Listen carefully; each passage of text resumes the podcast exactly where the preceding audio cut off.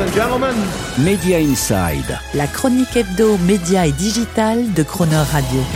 Terence Dorieux. Chaque fin de mois, Media Inside choisit pour vous les 5 infos médias ou digital un peu hors cadre du moment, à retenir ou à connaître absolument le tout genre format SMS.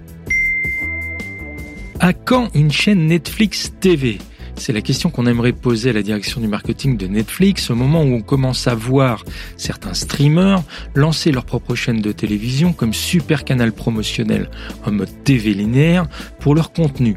C'est ce genre de chaîne, dite barker, terme dérivé du verbe aboyer, hurler en anglais, que l'on va retrouver par exemple sur la plateforme de télévision payante Sky en Allemagne avec la chaîne Paramount Plus Showcase, véritable vitrine télévisuelle pour le service Paramount Plus.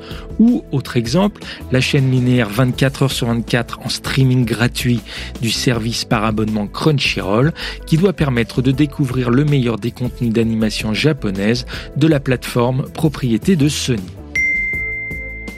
de la pub même quand on dit stop.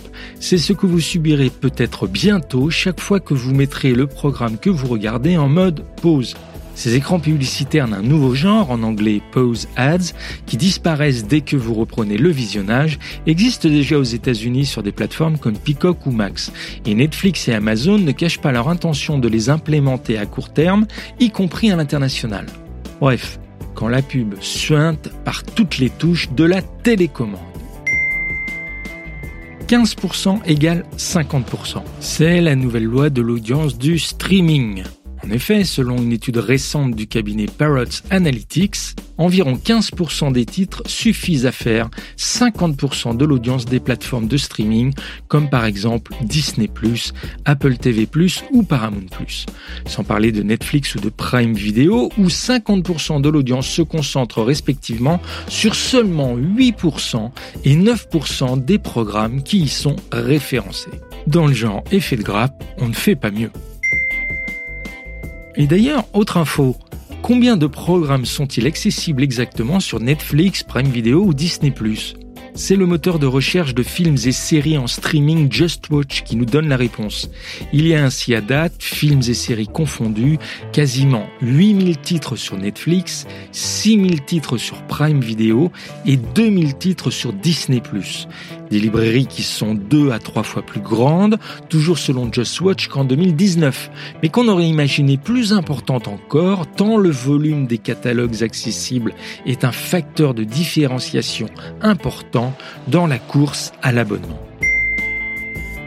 Allez, pour finir, rien à voir, ta Ferrari en Bitcoin. Après Lamborghini, c'est désormais au tour de Ferrari de se mettre en mode Bitcoin.